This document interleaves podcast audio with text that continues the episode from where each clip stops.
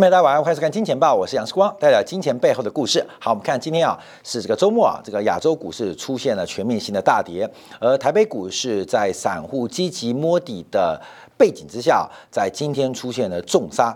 那我们从最新的这个呃期权市场做观察，散户仍然非常积极的在摸底啊，所以我们看到在人气指标，从航运股啊等等，都出现了一个快速的急杀，所以在这个。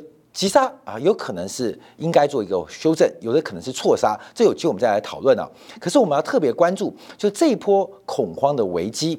当然，我们这也提到十月份，不管是中国房地产来自于企业的债务问题，另外美国联邦政府的债务问题，都是使得市场投资人出现恐慌的原迹原因啊。那这两天啊，美国国会正在做表决，可是我们更要关注的，除了基建方案，除了新年度预算。更重要是债务上限，这个债务上限现在不是调高不调高，而是美国财政部长耶伦希望把债务上限这个紧箍咒给拿掉。所以，我们今天花一点时间啊，聊一下债务上限的前世跟今生。全球主要国家、发达国家、工业国家、新兴工业国家或是边缘国家，几乎没有一个国家给自己设出一个债务上限。可是美国独独啊。为自己的债务给出了一个绝对金额上限，这是一个非常非常奇怪的事情。讲完你就会发现不奇怪，因为这是一个很重要对于全球通货膨胀控制的紧箍咒。所以，我们等一下我花点时间来说明。叶伦扮演潘朵拉，要打开这个魔盒。宙斯警告潘朵拉不能打开魔盒，可是叶伦。想要打开这个魔盒，而什么样的魔盒？魔盒打开之后，魔盒里面藏的是什么样的妖孽？鬼魅，这是我们今天要做说明的。好，我们先看到这个市场反应啊，在昨天啊，本来要表决这个一兆的美元的基建法案呢，另外包括了这个两党的基础建设框架，还有其他债务上限。那因为目前美国民主党内部的矛盾不断加深，特别是进步左派跟传统左派之间对于美国政府的职能跟目前社会发展的矛盾有根深蒂固的呃这个呃不同的意见。所以，我们看到，呃，昨天呢，我们看到美国政府啊，在这个表决过程当中，民主党内部出现妥协，并不是跟共和党妥协哦，而是民主党内部妥协，包括几个呃重要的重量级的美国参议员呐，呃，民主党参议员像曼青啊，他非常不满美国政府，尤其是拜登政府执政党，执政党的议员不满执政党把整个预算规模拉得太开，把预算规模拉得非常非常大。而这种是不负责任的啊！这种是不负责任的。虽然左派的民主党议员普遍支持大政府的一个这个形态，可是过度的开销基本上让民主党内部出现了非常非常严重的隔阂跟矛盾。好，昨天晚上啊，这个票在这个拜登政府啊，在缩减讨论项目之后，是用六十五票比三十五票通过。通过什么？就是一个临时性的资金安排法案，让美国政府能够拖到十二月三号，就是让美国政府目前有现金、有流动性可以来加以使用。好，这个通过法案，为什么美股市大跌？这个法案啊，是一个流量的法案。就是给你零用钱，可基本上有另外存量的问题，就是债务上限的压力。所以，我们看到这个法案通过之后，其实市场上并不买单，市场上更担心的是耶伦要打开一个美国债务上限的紧箍咒，也就是潘朵拉的。磨合，这磨合打开会发生什么事情？我们就要开始做个说明啊。昨天晚上，美国通过的短期拨款法案啊，并改在午夜啊，这个美国五十月一号这个新年度新的财政年度开始之前呢，来进行紧急通过。那目前提供给美国联邦政府的运营资金啊，应该可以使用到十二月三号。十二月三号，可是，在十二月之后，那美国政府的钱要从哪里来呢？好，这个问题啊，一个是流量问题，一个是救急。一个是救穷，这个短期政府的紧急资金的安排是救急，可是美国有另外问题是救穷的问题。因为从其他的视角做观察，美国虽然在昨天通过了一个紧急资金的呃短期的一个安排计划，可是美国长期毕竟有穷的问题，不仅是情急，而且是穷。这个救急的本质是要如何消灭美国联邦政府长期可用资金不足的问题，而这个可用资金不足问题来自于债务上限，来自于债务上限。好，后面我们要讲个故事，让大家了解到，一九七一年，尼克森总统放弃美元跟黄金。准备资金的关系，这大家知道，就是美元放进金本位，所以以前我们叫美金美金嘛，后来叫美元嘛，就是美元在一九七一年，尼克森总统放弃了美元跟美金的储备关系。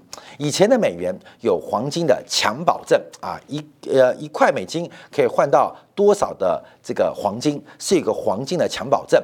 可是为什么会放弃？第一个是美元的货币发行太多。第二个是美国的债务增长太快，可是这都不能怪美国，主要我们要几个实例。后面我们先举个例子啊，这世界上就一个甲方乙方，甲方是卖方，乙方是买方，甲方是卖方，乙方是买方，这个卖方非卖不可，买方非买不可。我们把整个世界啊浓缩到一个非常小，假就两个人，一个是甲方，一个是乙方，甲方非卖不可，乙方。非买不可，那这会发生什么事情？这个市场上的数量由甲方生产做决定，所以甲方非卖不可。它到底是卖一个、卖两个？非卖不可，由甲方决定这个世界的数量、商品的数量、服务的数量。乙方非买不可，乙方决定什么？乙方决定价格。这乙方决定价格，我刚刚有个前提，他非买不可，所以乙方能够出的最高价。就是他手上有多少钱，有多少钱，有多少货币。这个甲跟这个乙，他可能不是一个自然人，他也不单单是一个法人。这代表着世界上供给跟需求当中，他们中间出现了一个很特殊的关系。为什么黄金会退出世界的货币舞台？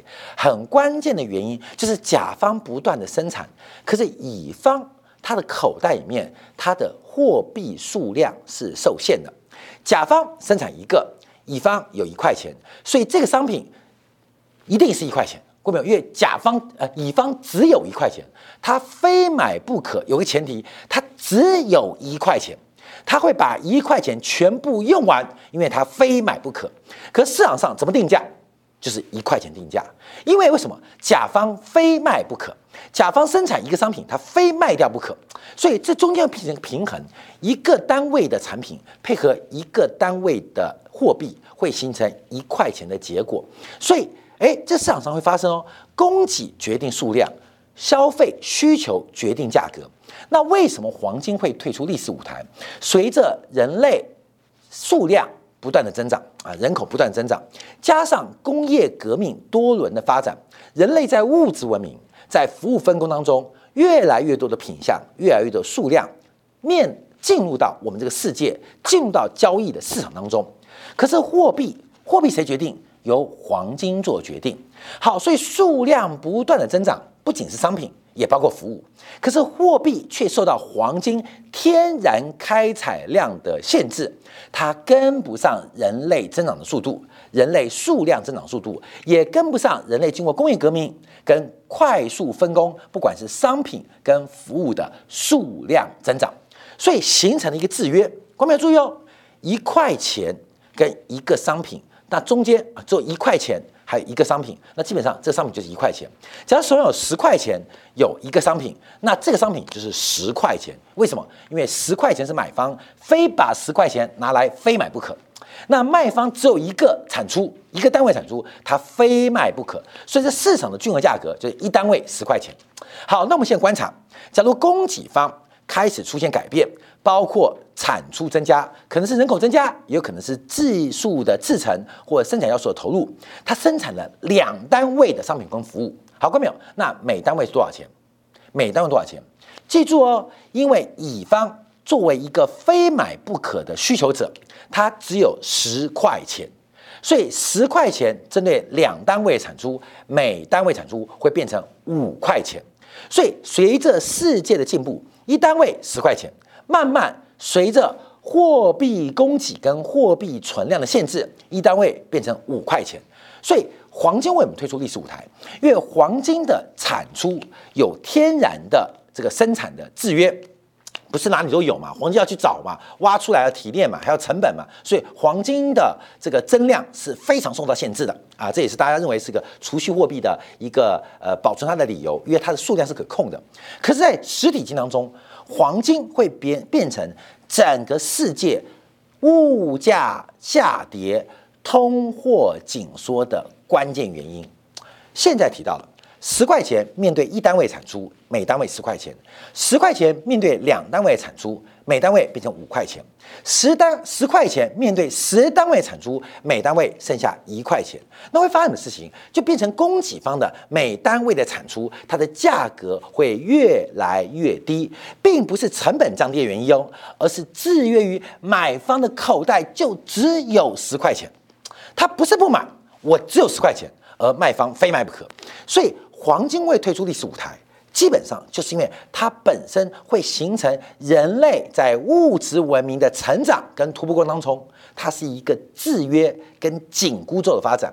随着每单位价格越来越低啊，产出增加嘛，那货币有限，所以每单位价格越来越低，所以供给厂商它会开始不敷成本，供应厂商会失去生产的意愿，而整个人类的物质文明。不止不会进步，甚至会倒退。所以黄金要退出历史舞台有必然性，因为人类要成长，我们需要更多的货币来满足更多的生产，我们需要更多的货币来支撑更多的需求，进而满足更多的产出，形成一个良性循环。好，过没有？这话讲讲差了。所以为什么加密货币它不可能成为货币？没有？因为你对于金融史、对于货币史了解，就知道一个数量受限的东西，一个数量受限的财货，它不可能满足人类在物质文明的快速进步，是不可能的。甚至货币的增速应该作为一个交易媒介，它不能成为需求跟供给双方的一个制约跟制肘。好，我们回来讲到债务上限。从一九七年之后，美元取代了黄金地位，成为全世界货币的储备啊，包括我们看中国外汇占款。那外汇占款什么叫占款？外汇占款第一个是以外汇存底转化而来的，而外汇占款其实就真实是人民币发行的。兑换保证跟信用，不仅中国，我们看全球都是用美元作为一个货币发行的保证，甚至作为货币或作为资财结算的一个单位。那是美元吗？不是，是美国国债，是美国国债。所以美国为什么有债务上限的一个限制？主要的原因，第一个，黄金的逝去死掉的这个故事历历在目。可是黄金基本上它也不能过度生产啊，美元取代黄金就是解开数量上的掣肘，可是也不能让货币快速增长，进而影响到需求跟供给方双方正常的交易。所以债务上限它一个很重要的含义，它仿佛是对市场所有使用货币的人，我们知道黄金很棒。可是黄金没有办法，因为黄金的数量受限，所以各位，我们用美元取代黄金，不管你愿不愿意，不管你接受不接受，美元取代黄金，从一九七一、一九七二开始。可是我们给你做出保证，就是美元，特别是美国国债，它的增量会是在每一个阶段受到很多法规的限制，这就是。潘多拉的盒子，我们都知道，这个呃潘多拉盒子里面当中，它不能被打开，它是整个全球物价物价最后的防线。因为一旦美元美债取消了债务上限，它会出现一个极端的例子，就是一个产品本来消费者十块钱，所以每单位对应十块就是十块，十块钱的货币。有两个单位产出，每单位变五块；十块钱的货币变十单元的产出，每单元变一块。物价下跌，通货紧缩。我刚前面讲到的，生产意愿、生产利润都不服供给者的一个青睐。好，那我们现在讲极端例子，反过来，所以黄金被淘汰了。那假如这个消费者手上扣掉十块钱，产出只有一个，好，观众朋友来了，好，每单位是十块钱。假如供给商他做了三倍的产出，他产出了三个单位，可是消费者的口袋忽然变成有一百块钱，你懂吗？就是当整个美元跟美债的发行数量失控的时候，那每单位产出一单位对应十块钱，三单位对应货币跟债券的暴涨，变一百块钱，每单位会变三十三块钱。在这个社会没有任何生产力提进步的情况之下，纯粹的一个货币现象会让物价出现空转，出现所谓物价上涨，也就是我们所谓提到通货膨胀。所以，美国的债务上限有一个非常重要意义，并不是美国人的自律行为，而是美国用美元、用美债，美元作为流量，美债作为各位的存量，作为储备发行的基础，它有一个弱保证，就是美国的美元、美国的国债在长期的架构，它是有制约，它是有束缚的，它不会无穷无尽的膨胀。跟不负责任的发展，它会有一个阶段性，不会收缩，可是不会无限量，不会失控的增长，这就是债务上限的关键。好，我们看九月三十号，美国财政部部长在众议院的金融服务会呃副委员会的听证会表示啊，他希望他也支持取消美国的联邦政府的债务上限。我花了很长时间跟他提醒，所以各位没有，耶伦就是潘多拉。它即将打开一个魔盒，打开什么魔盒？美国不是调高债务上限问题，叫做一旦取消债务上限，供给方跟需求方整个的定价结果，它必然会出现一个高速的物价上涨跟奇快的通货膨胀。它不单单是增量的美元，更重要的是存量即将会出现失控的发展。所以，我们这边提到。到底这个美国债务上限要提高，什么时候提高？为什么不提高？那为什么会有债务上限？那现在要取消债务上限，这对于全球的物价会有产生什么样的变化？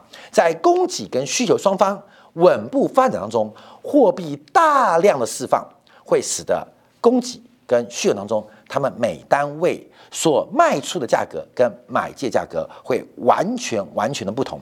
所以，我们看到美国债务跟 GDP 的比例。这个啊，基本上，呃，它是不可破灭的。那不可破灭，在美国有债务上限过程当中，其实我们常提到，债务它的另外一边就是资产，负债的另外一边，另外一边就是资产，资产的另外一边。就是债务，所以有时候我们看到债务危机，其实意思就是资产危机。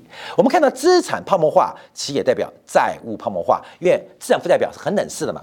那我们看到稳定的负债增长，必然会有个稳定的资产增长。所以美国的债务相对于 GDP 虽然增速在加快，可是在美国债务上限的压力之下，它虽然快。但仍然可控，但一旦债务上限的紧箍咒给拔掉，就像打开潘多拉的盒子，宙斯一直警告潘多拉不能打开盒子，因为盒子里面有贪婪、有欲望、有暴力、有各式各样的恶心，而是毁灭人类文明最恐怖的阶段。而这个潘多拉盒子就是美国的债务上限，所以市场上在恐慌什么？市场上恐慌什么？一旦这个判断盒子被打开，全球物价的未来是完全是进入一个不可知的领域。那物价进入不可知的领域，货币政策跟利率取向也会进入一个完全不可知的未来。好，各位我们今天做房地产，我们买房子都是做三十年期的房贷、二十年期的按揭，我们都有一个判断，就是房贷最重要，除了本金之外，是利息跟利率的负稳定。是我们一个买房的关键。假如我跟你讲，明年的房贷利率会从百分之一变成百分之八，也有可能从百分之一变成百分之三，也有可能变百分之一变百分之一百。那这个会变成什么样的情况？所以在众议院也有委员提到，也有议员提到，这会不会进入这个一九八一年的 Volcker 的紧缩方案？当美国的潘朵拉盒子打开之后。就是一九七年代嘛，这个随着跟黄金脱离关系之后，这个美元的膨胀，这个呃毫无忌惮的不断膨胀，被迫使得 Volker 用快速升息来解决美元滥发跟美债扩张过快的一个烂局。那会不会债务上限取消之后，美国会进入下一个？work 的一个阶段啊，就是做一个观察。所以我们提到世界恐慌原因在怎么样？因为观众朋友，我们关心讲白一点，大家都关心股票。都关心股票。其实我们这个节目当中啊，呃，大家关心的是大宗商品啊，原物料也有啊，关心房地产也不少，大家关心股票。股票的价格怎么决定的？价格是由价值决定的。那价格跟价值之间怎么做确定？股票是作为一个投资的工具，我们关价格。可是股票的本质是属于权益资产。是权益类的融资，属于净资产，它们中间的关系是来自于折现率，而折现率是物价的被动结果。所以，当主动不可知的物价它开始波动，那利率。就会出现不可知的波动，利率不可知，代表折现率也不可知。当折现率不可知，价值跟价格之间的关系就从此脱钩。所以为什么最近科技股大跌？我们从七月份开始用黄金一七九五来观察实质利率，从实质利率跟黄金跟美国科技股成果关系，我们做过近三个月连续的追踪。在今天我们看到科技股持续的重挫，其实很重要的原因就是整个科技股的股。股价跟科技股的价值，它中间唯一可靠联系的桥梁，它正在受到耶伦要求取消债务上限、打开潘多拉盒子一个巨大的风险。跟破坏。好，我们看到最近美国物价。越走越快，那跟美国的债务、跟美国的货币扩张有没有关系？我们看最新啊，美国的这个租金上涨啊，八月份跟去年同期啊，按照呃佛罗里达州啊、华盛顿、乔治亚州之外啊，我们看很多的租金上涨速度不仅超过十 percent，甚至来到了二十五 percent。我们看到《华尔街日报》也报道，目前按照地产商数据做观察，美国租金中位数从今年月以来已经大涨了百分之十六点四。美国租金为什么会如此？的高涨，美国租金会如此的暴冲，在美国房地产更多相对哦，相对更多是作为消费体系，在于亚洲房地产相对相对更多于美国是来自于储蓄的这个性质。对于美国来讲，一个消费性质的一个经济体，对于一个消费的商品来讲，我们看到。租金跟房价的关系是密不可分的，在房价大幅走高的过程当中，随着金融化、随着货币化的要求、随着消费的成本的体量的关注，所以房价走高必然会啊要求报酬率的盼望。房价跟租金，它其实就是一个本一比的概念哦。看到没有？房价是 P。租金就是一，其实就是个市盈率、本一比的概念。所以房价走高，看到没有？股价走高，我们期待什么？我们讲期待明年的财报会更好。我们投资一家公司，股价会涨，而且真的涨了。那我们等待什么？等待是明年的财报比今年更好，后年的营收比明年更佳。看到没有？这什么意思？就是 P E 的概念。而现在房地产更直观，因为房地产是个高杠杆，对于报酬率、对于资金成本更敏感。房价不断走高，使得美国的租金成本是不断不断的攀升，而这个攀升的压力会回来倒逼物价上涨，呈现一个僵固性的变化。我们看昨天晚上美国 overnight 的 RRP 啊，这个属于逆回购工具，逆回购工具再度创下历历历史新高，已经来到了一点六兆美金，一点六兆美金。美国的这个美联储的资产负债表八点五兆美金，这是资产端。啊，资产端，那也有负债端，资产端印了八点八兆多的美金出去，有五分之一的资金已经回笼，已经回笼，这是一个很特别的景象哦。所以我们一直跟大家报告，从今年四月份开始，五月份开始加速。美国虽然每个月用一千两百亿美元的速度，美联储向外发钞，好，这是美联储主动把钞票丢到市场，可大家注意哦。Overnight RRP 就是美联储逆回购，是由华尔街为首的商业银行做发动哦，主动权在华尔街的巨头身上，他们每个月是有平均两千四百亿的速度把钱回存到美联储，美联储的善意行为一个月丢一千两百亿，而华尔街的商业银行、投资银行高盛、摩根、富国每个月是把两千四百亿搬回来。也就是美联储印一块，华尔街存两块回来。请问全球的流动性是增加还是减少？是增加还是减少？所以我们一直提醒到，这个可以用阴谋论做解读，就是华尔街在割全球韭菜，割多久了？割了半年之久。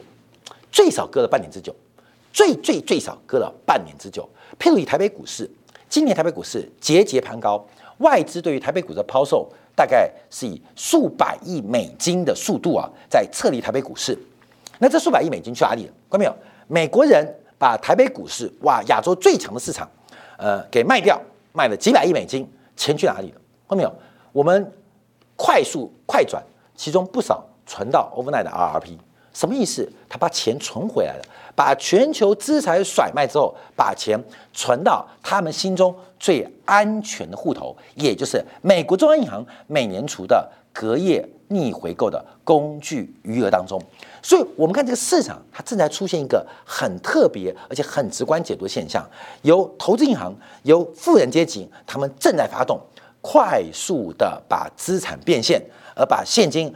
存回到 overnight 的 RRP，我们这个东西啊，当然很复杂，但我们关面我们就直观一条线告诉大家，这个是结果，那卖资产是原因。至于从因到果之间是要走八千里路，还是走八百里路，中间过程复杂了。可是一个是起点。一个是终点，我们可以从终点看到起点，也可以从起点印证终点。我们你懂意思吗？所以中间发生的事情就变不重要嘛。起点是卖资产，终点是看到大量现金回存。那中间发生什么鬼故事？关没有？叫小心。我们提到了美元炒韭菜，美债煮青蛙，这就是我们一直请观众注意到这个股市的反弹，你别碰，因为这一场的风险是大家前所未见。闻所未闻，我们又碰到了一九七年代初期一个货币出现重大的改变，债务上限的突破。好，我们再观察啊，这个美国目前资产负债表关注啊，第一个 MBS，还有包括美国国债。可是现在注意到，就是隔夜逆回购工具是不断的扩张，不断的增长。好，各位看这个数量，我们看绝对数量呢，就是美国资金，美联储的资产负债表它在空转，在空转，丢出去一千两百块。回来两千四百块，我们从平均值可以看得非常清楚啊。可是很重要关注，它整个的 duration 安排是非常非常不同的。收短钱放长钱，收短钱放长钱，短钱收两块钱回来，放一块钱长钱回去，长期的钱啊，长期的三年五年的长期的钱，短钱就是现场的流动性，市场的流动性在收回，流动性从美国。包括美国以外的所有市场全面在收缩，那放出去的基本上是长期对于美国资产的支持，这是一个很明显的美元割韭菜活动。光明懂意思吗？再讲一次哦，放出去的一千两百亿、八百亿每个月哦，八百亿美元是买美国国债，全世界没有人能够享受到。你说这个英国国债发行，英国财政部要借钱跟美联储借钱，美联储说屁。中国发行国债，我要跟美联储我要借钱，美国说屁，八百亿美元只供美国联邦政府的融资，四百亿美元 MBS 这个抵押证抵押商抵押呃商品的这个抵押产品的证券化商品啊，这个抵押这个房可以说房贷啊或资产的这个证券化抵押的商品啊，基本上也是独独有美国独会美国的。所以一千两百亿，第一个放长的钱，而且只给美国政府、给美国企业、给美国银行收短钱，短钱就是没有国界的哦，不管美国也收，英国也收，全球也收。所以这边短期收缩全球，割全球韭菜，然后在远端放给美国政府。跟美国企业，所以我们看到为什么美国的资产价格，美国最近整个供应链的瓶颈那么严重？美国做的一个调整跟一个变化，其中有内部含义，有美元美债之间的风险，更有全球剧烈割韭菜的意味。其实啊，人类的循环是不断不断的重复啊，这个重复就像今天礼拜五啊，下礼拜还有一个礼拜五，再下礼拜还有礼拜五，我们下下。啊，后天啊，后天又是回到了大后天，回到礼拜一。我们人呐，日历重复，我们周期也重复。美国透过这种扩张跟收缩，扩张跟收缩，转移全球的资产负债，转移全球的购买力，也不是只有一次了。可这次我们特别担心的是，美国要打开债务上限，因为美国作为全球货币发行的定锚，美元、美债作为全球资产的底层资产存量。债务上限的打开，到底会开出什么样的结果？尤其对于恶性的通货膨胀，对于高速的物价胖涨，或者长期的物价走高，观众朋友会对我们的视角有什么样的影响？我再次就跟大家分享一个故事啊。小时候大家知道，世光进入资本市场很早，这小学四年级啊。就开始投资股票。我曾经也关心过债券。那那时候因为这个呃经验啊知识不足啊，所以只能问问长辈说为什么不买债券。我就问我的外公，我爷爷啊，我说爷爷啊为什么不买债券啊？这个我们都投资股票，问不买债券。他债券不能碰，买台湾地区发行的国债，以为啊是说这个很安全了，结果会赔钱呢。对于我爷爷来讲。买政府发行、台湾地区政府发行的国债，感觉是安全，可他并不知道，随着债券跟利率的关系，利率走高，债券价格会走低，所以他就有个关概念，就是政府发行的债券不能买。后面为什么会有这种想法？为什么会这种认识？原因就是他不懂得通胀、利率跟我们资产价价格之间的正相关跟负相关。从一九八零年代之后，我们享受四十年期利率只降不升的环境。在二零二一年的开端，未来全球的利率环境会不会只升不降？这要特别特别提醒大家做关注。它不是一个恐吓，它也不是个危险，它充满了更多更多的机会。就像台北股市的大跌，有的股票早该跌，有的股票却因人气或这个过多的投资人的。踩踏挤压而出现重创，怎么做观察？我们先休息一下，回来看一下这个新兴市场。昨天有几家央行开始启动升息，可是欧洲当中，欧洲市场当中，丹麦却意外降息。到底发生什么样的格局跟变化？而美国的就业数据竟然连续几周，甚至连续两个月好到不能再进步，反而出现倒退发展。这个菲普曲线的通胀跟失业率之间的关系出现了非常荒谬的变化。我们休息一下，在第二部分为大家做进一步的分析跟解构。